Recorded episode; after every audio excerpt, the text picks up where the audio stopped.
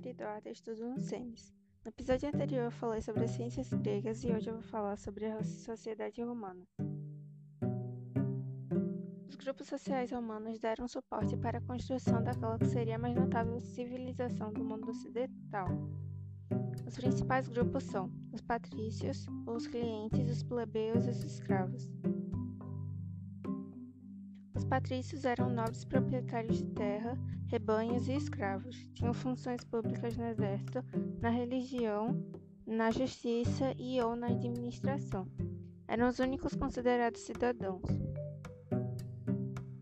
Os clientes eram homens livres de confiança dos patrícios, prestavam diversos serviços em troca de auxílio econômico e proteção social. Era um ponto de apoio do poder político e militar dos patrícios. Os plebeus eram a parte pobre da população. Eram pessoas livres e se dedicavam ao comércio, artesanato e agricultura. Por bom tempo, eles não tiveram direitos.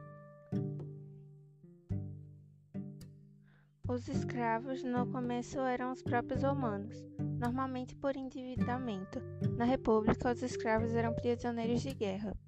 Havia várias formas de se tornar escravo: endividamento, prisioneiro de guerra, mau comportamento cívico ou por nascer de escravo.